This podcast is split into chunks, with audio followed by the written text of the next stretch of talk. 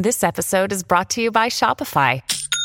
Forget the frustration of picking commerce platforms when you switch your business to Shopify, the global commerce platform that supercharges your selling wherever you sell. With Shopify, you'll harness the same intuitive features, trusted apps, and powerful analytics used by the world's leading brands. Sign up today for your $1 per month trial period at shopify.com slash tech, all lowercase. That's shopify.com slash tech.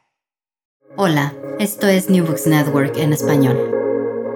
Hola, bienvenidos a un nuevo episodio de New Books Network en español.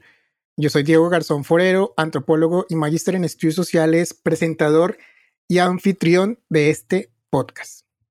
En esta oportunidad hablaremos con Catalina Costa sobre el libro Estudios Interdisciplinarios de las Élites en Colombia, un libro editado y publicado por Ediciones USTA, casa editorial de la Universidad de Santo Tomás en Bogotá, Colombia, en el año 2023. Los estudios sobre élites en ciencias sociales y humanas son muchas veces menos predominantes que los estudios sobre grupos subalternos, o por lo menos en Colombia. Hasta donde recuerdo, la historia es desde donde más se dan estos estudios. Incluso recuerdo a Norbert Elías o E.P. Thompson en mi formación de pregrado, eh, muy, muy presentes para este tipo de investigaciones. Sin embargo, personalmente también tengo dos textos en mi cabeza que siempre saltan. Uno de ellos es el de Bourdieu analizando eh, el mundo académico, el campo académico y las universidades en Francia. Algo muy europeo, algo muy clásico. Pero otro caso colombiano es la etnografía de Leonardo Montenegro sobre un famoso restaurante en Bogotá en donde las élites conviven en sus momentos de ocio. Muy recomendados esos dos textos para que los puedan ir a buscar. De seguramente habrá muchos más textos y hoy hablaremos de un libro que hace parte, o más bien, que aporta al panorama de las élites en Colombia. Un libro que es interdisciplinar, un libro con varios casos, no solamente en Bogotá o a Colombia, sino en las regiones también. Para esta ocasión tenemos a Catalina Acosta Oidor. Ella es socióloga de la Universidad del Valle y magíster en sociología de la Facultad Latinoamericana de Ciencias Sociales en Ecuador. En la actualidad es docente e investigadora de la Universidad Santo Tomás en Bogotá y miembro del grupo de investigación Estudios Interdisciplinarios de la Sociedad y la Cultura. Coeditora de este libro junto con Alexander Gamba y Verónica Salazar. Bienvenida Catalina a New Books Network en español. Hola, buenas tardes. Eh, muchas gracias por la invitación. Gracias Catalina por, por tu tiempo, por dedicarnos un tiempito para hablar de este libro que la verdad desde que yo lo vi en la pasada Feria Internacional del Libro de Bogotá, eh, yo dije, este libro hay que hablar de él porque hay muchas cosas que hay dentro y que creo que así como lo dije hace un ratico, eh, los estudios sobre élites no son tan comunes. O bueno, ya nos vas a contar qué tan comunes son, o por lo menos en lo que yo conozco, no, no, no sobresaltan en las bibliografías, en las investigaciones. Siempre están como muy, son muy pocas, creo yo. Bueno, bien, arranquemos, Catalina, sobre esta, este libro, pero antes del libro, en New Books Network en español nos gusta hablar sobre el autor, que nos dejes conocerte un poco más, de pronto que nos digas, bueno, desde tu formación en, el occidente colombiano, por allá en el Valle del Cauca, cómo surgen esos temas de investigación, eh, cómo te formas desde el Valle del Cauca, de pronto cómo llegas al libro también. Cuéntanos un poco sobre, sobre ti. Eh, bueno, yo eh, soy, me formé, como lo cuentas, en el Valle del Cauca. Yo estudié en la Universidad del Valle. pues algo curioso que podría contarles es que cuando yo entré a la universidad, yo no quería estudiar sociología, yo quería estudiar comunicación social. Entonces, pues la Universidad del Valle es una universidad pública y pues eh, estos filtros que utilizan las universidades, que en el caso de la Universidad del Valle son las pruebas, los puntajes en las pruebas de Estado, hacían que me diera un poco de susto arriesgarme por comunicación social, entonces busqué otra carrera que se ajustara más a, los puntajes que yo tenía y entonces escogí sociología. Yo no sabía mucho, siempre me han gustado las ciencias sociales, en el colegio creo que eso era lo que más me llamaba la atención, pero ya cuando empecé en primer semestre, al comienzo se me hizo muy difícil porque eh, pues la sociología implica muchísima lectura, eh, las dinámicas que hay entre la universidad y el colegio, siempre uno siente que hay una brecha muy amplia entre las, los hábitos de estudio que tienes que ir adquiriendo. Eh, entonces se me hizo difícil, pero cuando empecé a entender de qué se trataba la sociología, ya no me quise salir de ahí, ya me quedé estudiando sociología y pues eh, como tú lo mencionabas al comienzo, eh, casi que soy purista porque luego salí de la, del pregrado en sociología y eh, concursé para estudiar una maestría en la Facultad Latinoamericana de Ciencias Sociales en sociología también. Habían otras opciones, pero yo siempre cuando conversaba con mis profesores, siempre decía, bueno, no es lo mismo cuando tú haces sociología en el pregrado, cuando tú ya tienes una mirada más madura, después de haber hecho una investigación como la tesis de pregrado que es como el primer gran esfuerzo intelectual que uno hace por construir un producto académico, eh, después de eso hay una madurez, entonces que, que, implica acercarse nuevamente a esto de la sociología desde otra mirada. Entonces, eh, esa es un poco mi historia académica. Eh, yo, mis intereses en términos académicos van sobre todo con relación a la violencia política. Ese ha sido como mi, mi interés y particularmente he trabajado sobre el paramilitarismo y luego lo que eh, digamos, estas agrupaciones que emergen después de esta negociación con las Autodefensas Unidas de Colombia en el gobierno de Álvaro Uribe Vélez. Ese eh, ha sido un poco como mi campo, pero además de eso, eh, pues esto está muy directamente relacionado un poco con el tema de nuestro libro, que son las élites que tienen, que han sido un, un actor central, digamos, en, esta, en, en, lo que tiene que ver con esa conformación de estos grupos armados ilegales. Entonces, eh, ese ha sido, digamos, mi interés. Y, por otro lado, también tengo algunas cosas sobre educación, que es otro tema que, me parece interesante. En la universidad donde yo trabajo, en la Universidad Santo Tomás, en la Facultad de Sociología, tenemos un semillero también en educación y política. Entonces, por ese lado también me he ido un poco por el tema de la educación. Muy bien, muy bien. Muy chévere. Muchas gracias, Catalina. Bien, vámonos haciendo más contexto para ir llegando al libro. Eh, y bueno, estos son estudios sobre élites. como ya lo dije, eh, no es común, o bueno, ya me contarás y me corregirás si los estudios de élites son más comunes de lo que uno cree. y quiero que nos cuentes sobre la importancia de los estudios sociales de las élites. Cuéntanos de pronto un panorama general. No vamos a hacer un estado del arte porque pues para eso está el libro. Si quieren saber más, pues vayan y consulten el libro. Eh, pero cuéntanos un poco sobre, bueno, de pronto Latinoamérica, de pronto en el mundo, cómo, cómo se mueven los estudios de élites. Eh, pues mira, las élites son eh, un fenómeno que, digamos, adquiere el interés desde las ciencias sociales, tiene mucha importancia y hay una, digamos que si hay una vasta producción sobre las élites eh, y en, Latinoamérica particularmente hay, observatorios que se han eh, construido para hacer estudios sobre élites. Entonces, por ejemplo, hay un observatorio en Argentina, hay un observatorio sobre élites políticas y sociales en Brasil. Eh, y también, y en el caso de Colombia, hay también de alguna manera unos estudios que son más desde una mirada histórica, eh, sobre eh, lo que es el periodo de la colonia, sobre el periodo de la república, eh, que abordan, digamos, estos periodos de larga duración. Entonces, mencionamos ahí en la introducción algunos de estos académicos, como son, por ejemplo, Germán Colmenares, que, digamos, escribe sus libros y se publican en los años 80. Está también Renan Silva, que tiene unos estudios también eh, sobre la Nueva Granada, eh, que son de los años 90, y hay otros autores eh, que se ubican más hacia el periodo de, la, de los 2000, como por ejemplo Cristina Rojas. o también Marco Palacios, que abordan un poco ese tema de las élites y muestran en esos periodos de larga duración cómo hay una continuidad, digamos, hay unos elementos que son comunes y que permiten hablar como de, de, ciertas formas en las que buscan concentrar y perpetuar el poder esas élites en, digamos, en esos grandes periodos.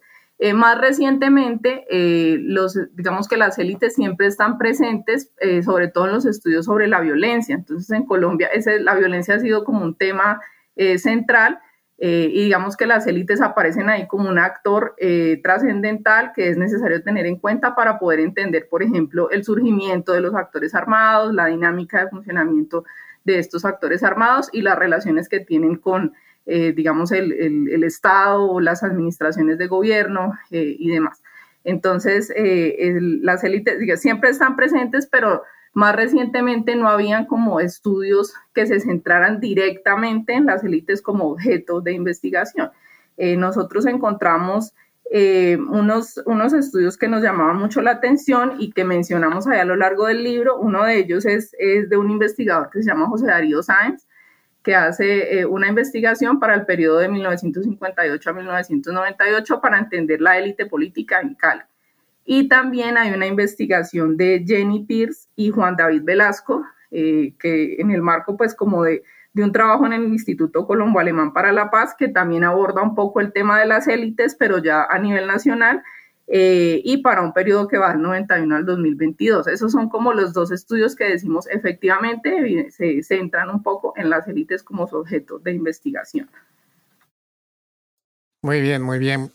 Mm, bien, entremos al libro. Son 12 capítulos divididos en cuatro partes. Ah, bueno, claramente, como ya hemos destacado, esto es interdisciplinar.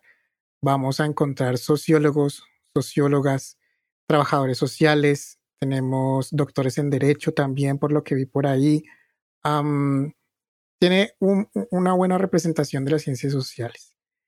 Eh, y claramente los dos coeditores que te acompañan, Alexander y Verónica, historiador, eh, historiadora eh, y sociólogo. bueno, eso muestra eh, la importancia de los diversos enfoques desde las ciencias sociales y humanas.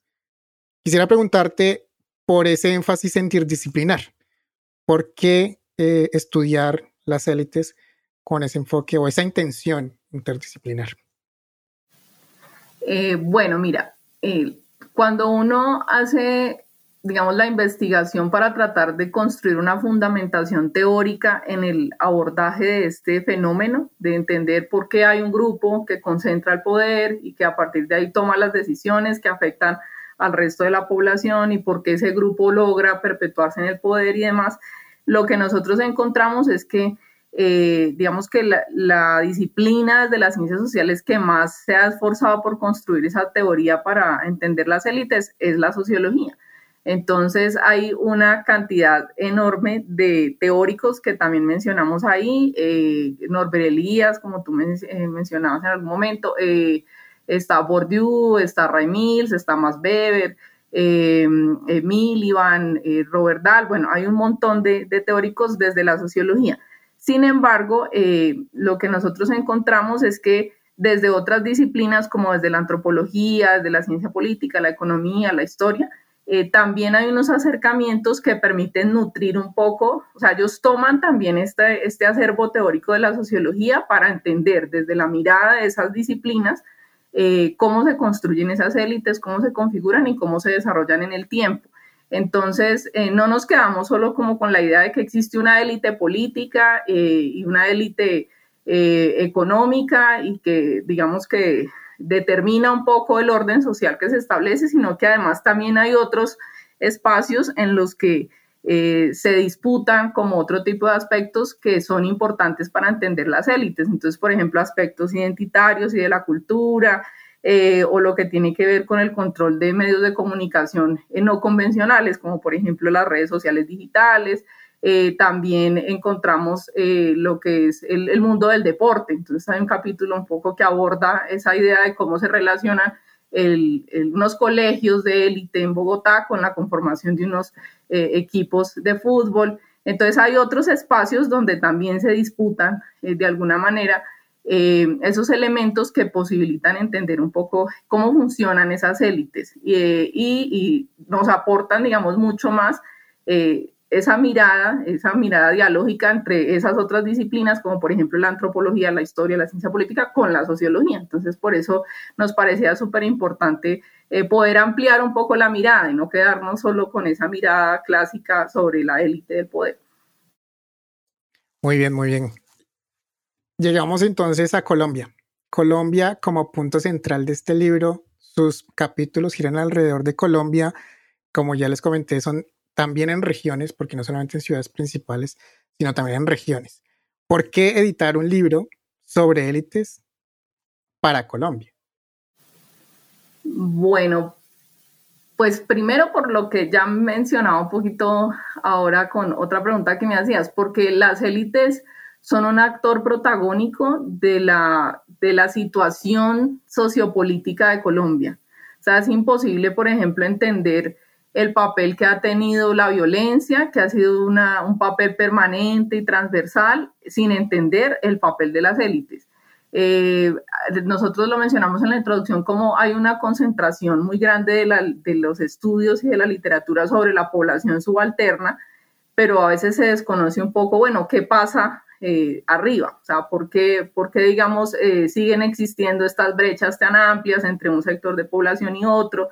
Eh, ¿Qué es lo que hace que, que sea, de alguna manera, sea más difícil la modernización, por ejemplo, del Estado?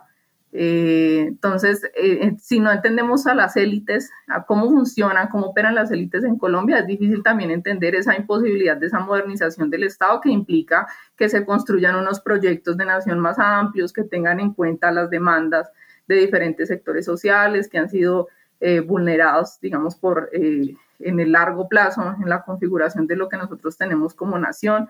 Entonces, por eso es clave, es súper importante entender cómo funcionan estas élites. Bien.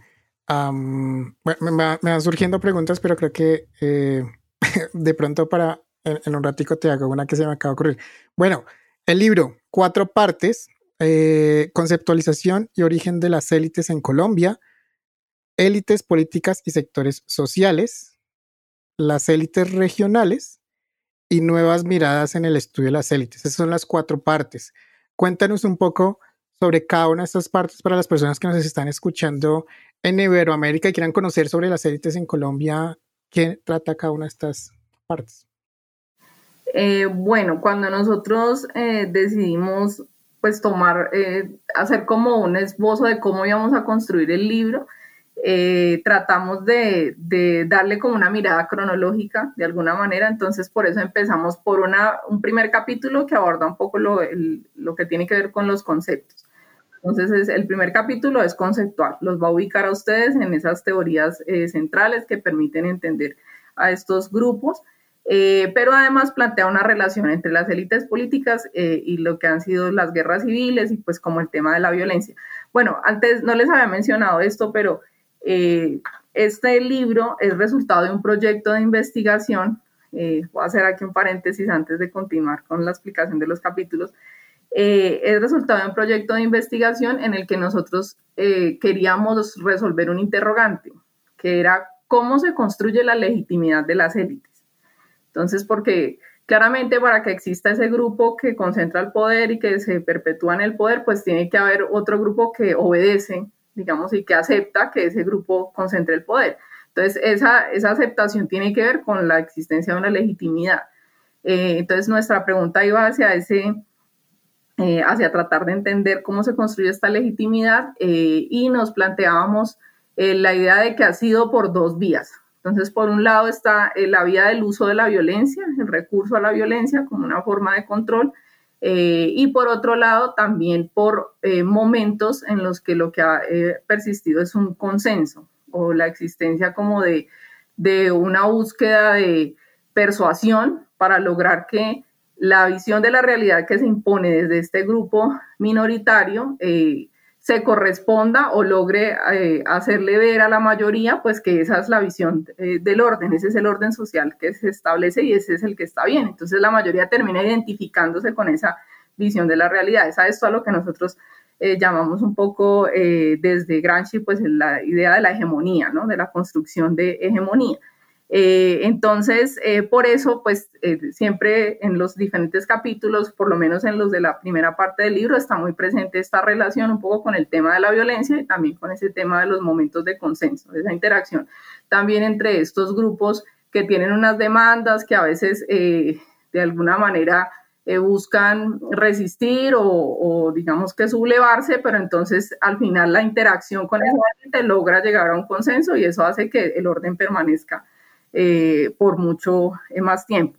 entonces el primer capítulo aborda un poco conceptualmente esta, idea de, las teorías principales sobre las élites y la relación entre la élite política y las guerras civiles el capítulo 2 y el 3 eh, hablan un poco más sobre la configuración de estas élites, pero en unos periodos específicos. Entonces, en el nuevo reino de Granada, entre el siglo XVI y el siglo XVIII, eh, y también eh, cómo se transforma esa élite colombiana luego de la independencia. Entonces, ahí ese capítulo, ese tercer capítulo es muy chévere porque para poder dar cuenta de esa configuración de la élite después de la independencia, lo que hace es hacer un análisis de la imagen de unas pinturas que retratan a Simón Bolívar. Entonces es un capítulo eh, muy, muy interesante.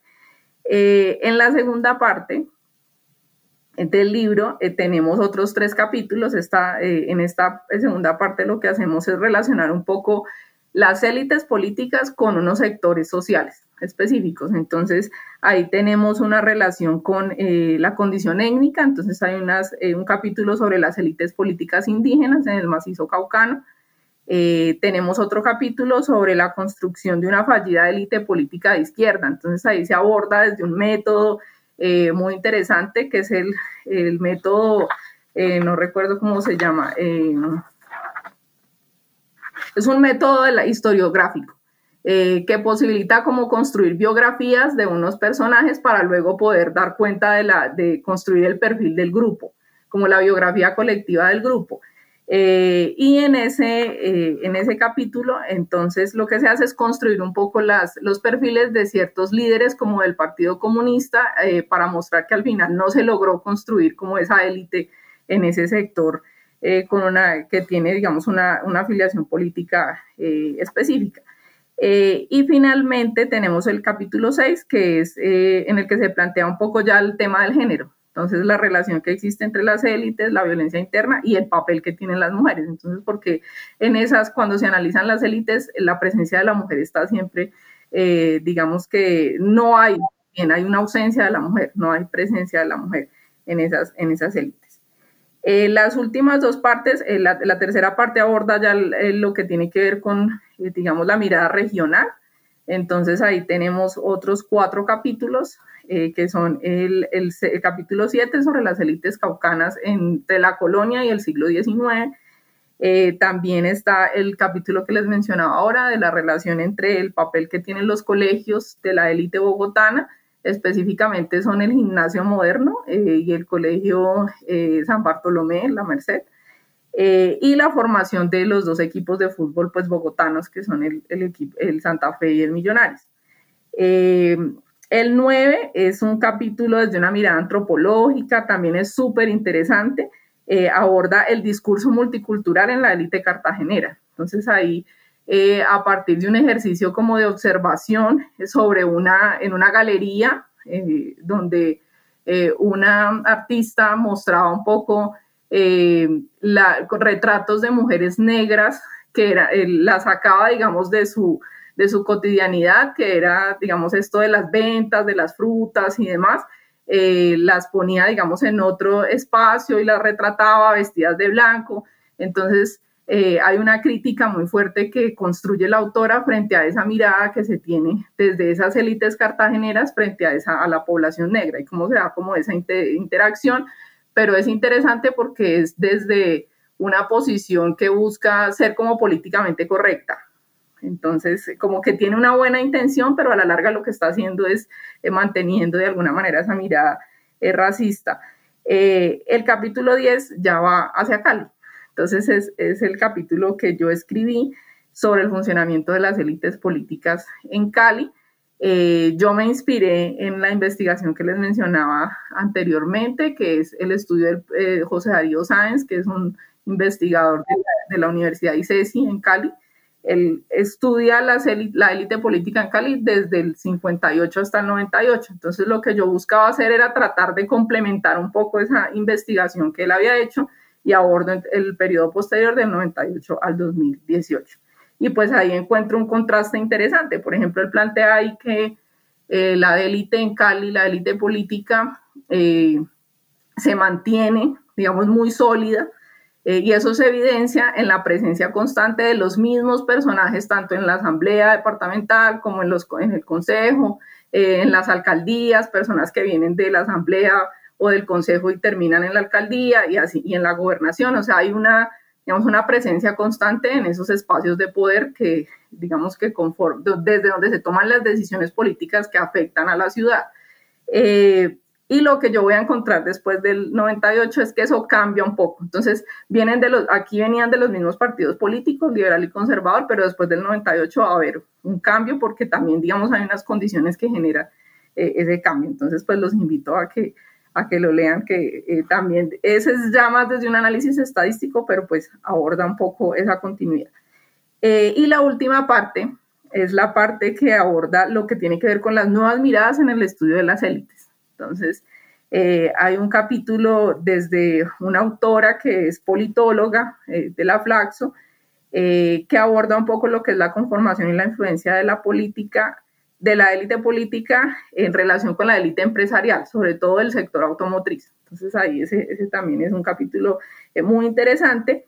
Y el último, que es el, el, digamos, el más innovador, que tiene que ver con la emergencia de las élites digitales, que es un tema, digamos, es una forma eh, muy interesante de tratar de utilizar este, este marco conceptual para entender lo que pasa en esta, eh, digamos, etapa más contemporánea, eh, en donde se hacen uso, pues, como de medios de comunicación no convencionales, como son, por ejemplo, las redes sociales. Entonces, es, también un capítulo muy interesante. Esos son básicamente las cuatro partes y los doce capítulos que componen el libro. Gracias, Catalina. Bueno, hay una interesante eh, cantidad de, capítulos que nos dan diferentes miradas, ¿no? Ciencia política, antropología, sociología, eh, que me queda historia. Hay bastante de dónde agarrarse para configurar algo de lo que son las élites de Colombia. Ahora que te escuchaba, eh, me surge una pregunta. De pronto, ah, ante este panorama para hacer un perfilamiento de las élites en Colombia, ¿Hay alguna característica específica de las élites colombianas que se destaque y, se diferencie de otras élites que de pronto se vean en otros países, Latinoamérica, en el mundo? No sé si de pronto hay algo particular para las élites colombianas.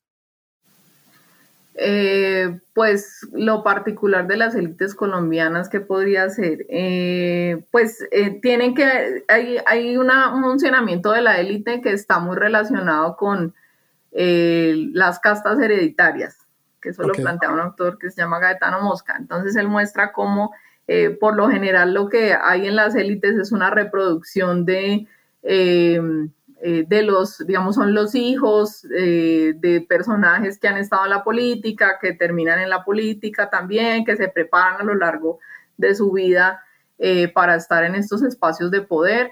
Eh, pero me, dejas pensando, no, en realidad las digamos que la, esencia de la élite eh, tiene que ver justamente con esa, con esa forma en la que se busca perpetuar en el poder unas personas que tienen unas características particulares porque vienen de familias, de, que tienen unos apellidos reconocidos, o sea, el papel de la tradición y la costumbre ahí es, fundamental. Eh, además tienen, digamos, un rango, abolengo, eh, y todo esto es lo que posibilita eh, que ellos se sigan de alguna manera reproduciendo como en ese, en ese espacio de poder. Eh, pero además, también hay, una, hay formas, hay mecanismos para poder, digamos, hacer eso. Entonces van a los mismos colegios, a las mismas universidades, estudian las mismas carreras y esa confluencia hace que se generen como unos intereses compartidos. Entonces, eh, y de alguna manera unas lealtades también. Entonces, eso, eso posibilita como esa consolidación eh, muy fuerte de esos grupos eh, y que se mantengan pues en esos espacios de poder. Eh, pese a que en la actualidad, por ejemplo, en el caso de Colombia, uno diría, bueno, pero ahora la cosa no es tan así, ¿no? Uno diría, bueno, está en justamente esta es el primer gobierno en Colombia que uno diría que es distante de esas élites, eh, pero eso no es tan sencillo. Digamos que una administración de gobierno no implica que eh, cambie inmediatamente esa élite que está en el poder, sino que esa élite del poder sigue funcionando eh, porque además pues sabemos que las decisiones las toma solo el Ejecutivo, hay una correlación de fuerzas ahí con los sectores de otros partidos que siguen siendo los partidos tradicionales eh, y que además terminan siendo los voceros de esas élites económicas, entonces, y también de esas élites incluso militares que también están ahí presentes. Eh, Ray Mills habla de, la confluencia un poco tanto del, del, ámbito militar como del económico y el político a la hora de poder definir, por ejemplo, la élite del poder en, Latinoamérica, en, Norteamérica, pero eso también, digamos, aplica eh, un poco para, para Colombia, eh, donde uno ve que hay, eh, por ejemplo, personajes que se formaron para la política, por ejemplo, Juan Manuel Santos, para estar en esos espacios de la política, pero también se formaron dentro de eh, estos círculos militares. Entonces sí hay, una influencia muy fuerte ahí de, esos, digamos, como de esos aspectos y eso pues posibilita entender un poco cuál es la élite en Colombia. La imagen que tiene el libro, esa imagen del libro eh, dice mucho un poco sobre esa, esa idea de esa conjunción entre esos diferentes ámbitos. Uno ve ahí, por ejemplo, en la primera eh, eh, parte como de la imagen, estos hombres que son próceres, pero que además son una élite blanca, que es, provienen de clases altas, pero además también los uniformes muestran como esta idea del rango y de siempre de la presencia un poco de, lo militar en la configuración de estas élites. Bien, bien. Sí, perdón, mi, mi, mi, cuestión cualitativa antropológica siempre salta y a veces mis preguntas no planeadas saltan, pero bueno, gracias, gracias Catalina. Bien, yo quiero, si me permites un poco, yo sé, los 12 capítulos son importantes, los 12 capítulos tienen algo que decir, pero si me permites, quiero destacar el último, quiero destacar eh, el que se titula Élites Digitales, Élites Informales y Élites Líquidas, un estudio comparado entre Latinoamérica y Europa, que hace parte de esa parte, de la cuarta parte del libro, Nuevas Miradas en el Estudio de las Élites, me llamó muchísimo la atención, porque la verdad, la verdad sí me parece algo muy de vanguardia y lo quiero destacar porque es un sector, digamos que nuevo, en donde incluir teoría de élites, me parece a mí. Es un ámbito que vivimos todos los días, lo digital, las redes sociales, es algo que nos influyen mucho todos los días. Ya hablamos de influencers dentro de las redes sociales ¿Y por qué no son los influencers una nueva élite? Esa es una pregunta que subí a mi Instagram hace poquito con una foto de ese capítulo y, varias personas me contestaron como, oiga, esto está chévere, ¿por qué no me presta el libro? Se los voy a prestar y se los voy a, a compartir porque la verdad sí es algo, creo que muy nuevo. Quisiera que reflexiones o que nos regalaras tu reflexión sobre, sobre el tema, no el capítulo. El capítulo, démosle eh, el, el, el, chance que la gente los, lo, lo, lo vaya y lo, lo consulte, es que es escrito por, por Miguel Urra, Irving Roballo, Daniel Dávila, Mariam eh, Velosa, Eduard Parra, que son los autores de ese, de ese capítulo, pero me gustaría saber tu, tu opinión al respecto sobre estas nuevas miradas de las élites y, bueno, ¿cómo ves este tema de, de, lo digital y las élites? Bueno, eh, al comienzo, cuando nosotros nos llegó este capítulo, eh, nosotros como, como, editores académicos nos reuníamos a pensar y decíamos, no sé, no sabemos cómo eh, logramos integrar un poco esta, este, esta nueva mirada porque sí dista un poco de la mirada tradicional de entender la élite del poder.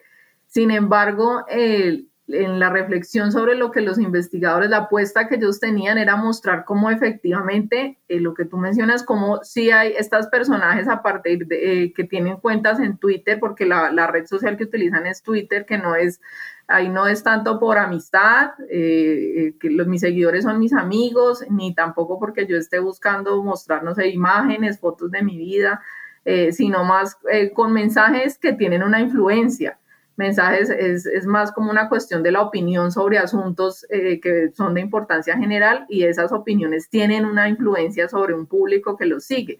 Entonces, eh, lo que busca el capítulo un poco es ver eso, como cuáles son esas cuentas que tienen una mayor cantidad de seguidores y que a través de sus mensajes eh, que son frecuentes también logran que la gente clique en ese mensaje y le dé un me gusta, lo retuitee y demás.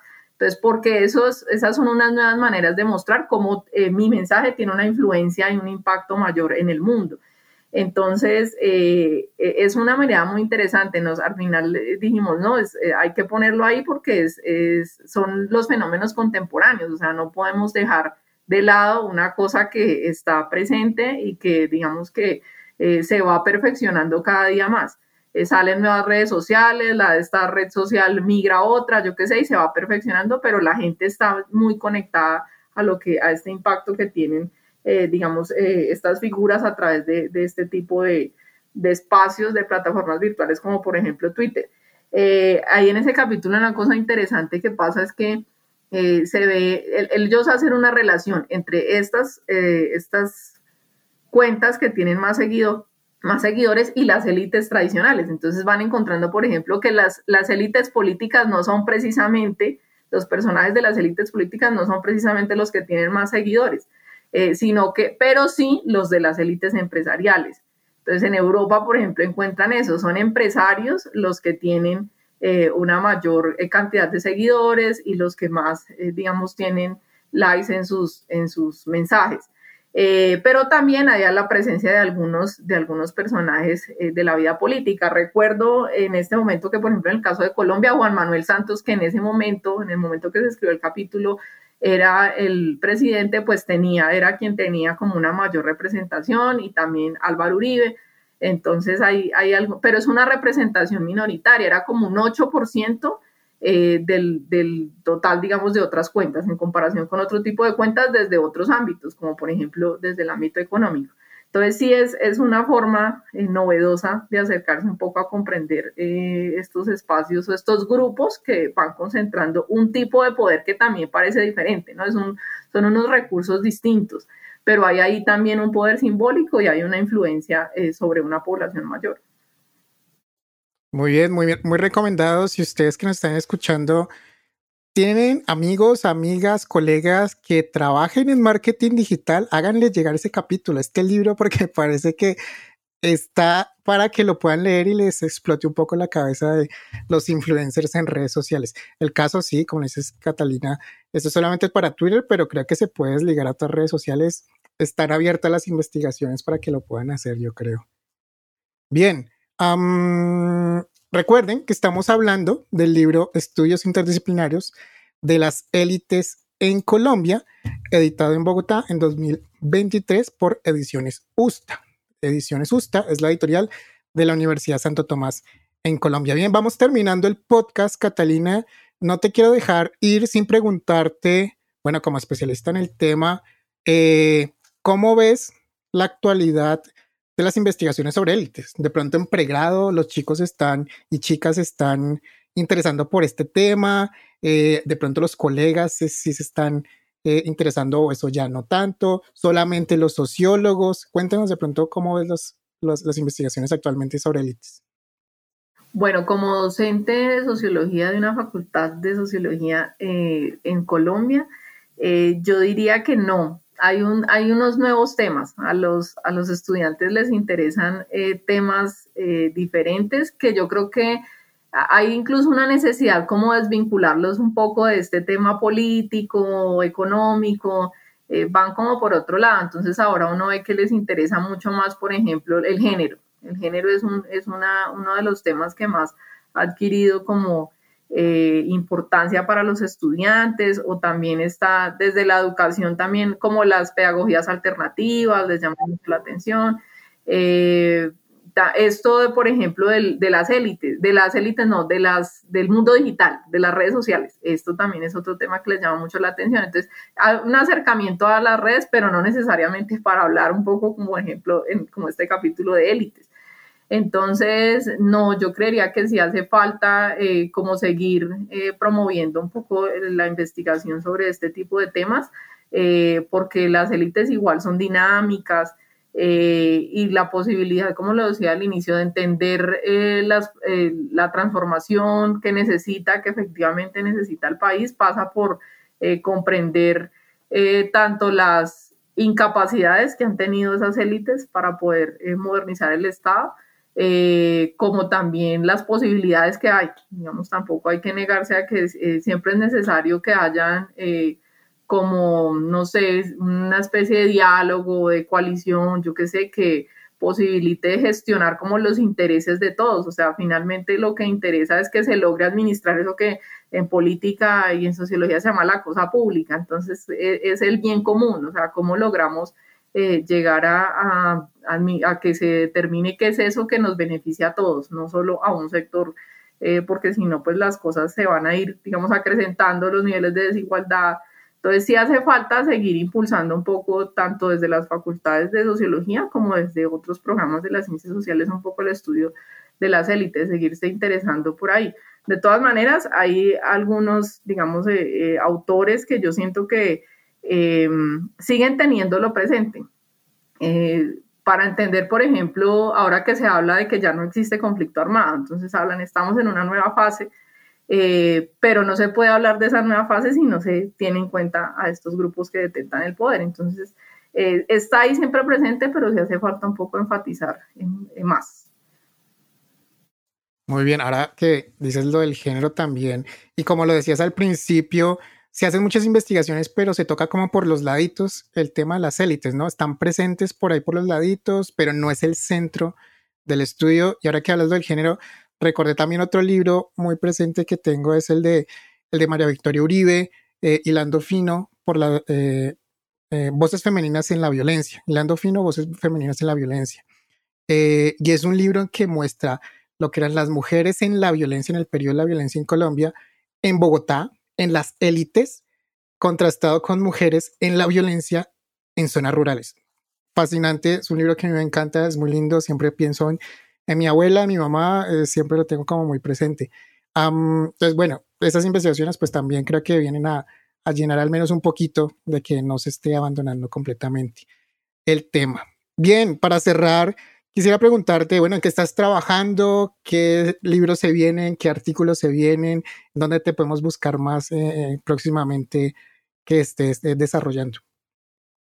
Bueno, recientemente participé después del Congreso Nacional de Sociología anterior en, digamos, unas publicaciones, unas revistas académicas que buscan compilar un poco como las, las ponencias que se presentan. Entonces ahí hay un artículo eh, que escribí sobre la violencia en Buenaventura. Entonces, que también les los invito desde una perspectiva eh, que puede resultar innovadora, digo yo, modestia aparte, porque es el análisis de la violencia en Buenaventura, pero vista desde la necropolítica de, de Bembe y también desde la mirada eh, un poco de colonial de Aníbal Quijano.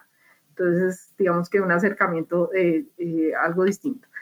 Eh, y también, eh, pues como resultado un poco de lo que fue la pandemia, eh, vamos a sacar un libro que es una mirada también, un diálogo entre antropología, historia y sociología sobre la pandemia. Entonces, sobre los efectos de la pandemia, la mirada, digamos, la, las afectaciones en poblaciones específicas. y en ese libro yo participo como autora, no soy editora académica, soy autora de un capítulo en el que busco eh, junto con otros dos colegas, eh, tratar de entender un poco el papel de los actores armados en ese periodo que vivimos de la, de la pandemia en Colombia en 2020 y parte del 2021, porque también pues hubo control eh, a la gente que estaba en esas zonas en esas zonas de conflicto, pues vivía la pandemia de otra manera. O sea, no, para nosotros ya era horrible aquí, pero para ellos era, digamos que mucho más difícil porque, porque no era solo la cuarentena y las medidas de orden nacional, sino además las medidas que los actores armados imponían que llevaron a que hubiera un incremento de masacres y bueno, una cantidad de cosas que ahí les cuento en ese capítulo. Eso es por ahora lo que vengo trabajando. Vale, Catalina, muchas gracias. Muchas gracias por darnos esos títulos. Estaremos buscándote en bases de datos para poder leer. ¿En qué revista eh, podemos leer el, artículo? El artículo está en Economía y Sociedad, que es una revista de la Facultad de Ciencias Sociales y Económicas de la Universidad del Valle. Está también en, está en línea. Eh, y el capítulo, el libro va a ser editado, el libro sobre las pandemias va a ser editado por Ediciones Justa también. Entonces, ah, bueno, muy bien. Estaremos, estaremos pendientes entonces de esas nuevas publicaciones. Bien, se nos acaba el tiempo. Muchas gracias una vez más, Catalina, por, por acompañarnos en New Books Network en español. Muchas gracias a todas las personas por escuchar este nuevo podcast. Ah, recuerden que pueden compartir el podcast desde la plataforma que usted prefiera, como Spotify, Apple Podcast eh, o desde nuestra página, newbooksnetwork.com. Ahí están todos los podcasts, hay una sección en español Ustedes van a entrar ahí, la primera sección que les sale es en inglés, pero hay una sección en español y ahí están todos nuestros podcasts en español que nos pueden compartir desde ahí. Se lo, se lo pueden recomendar a colegas, estudiantes, incluyanos dentro de sus clases, dentro de sus programas de clases, si van a hablar sobre élite, sobre, sobre Colombia, sobre nuevas formas de lo digital, también está muy presente. Muy bien, muchas gracias una vez más. Yo soy Diego Garzón y hasta la próxima. Gracias. Gracias por escuchar New Books Network en español.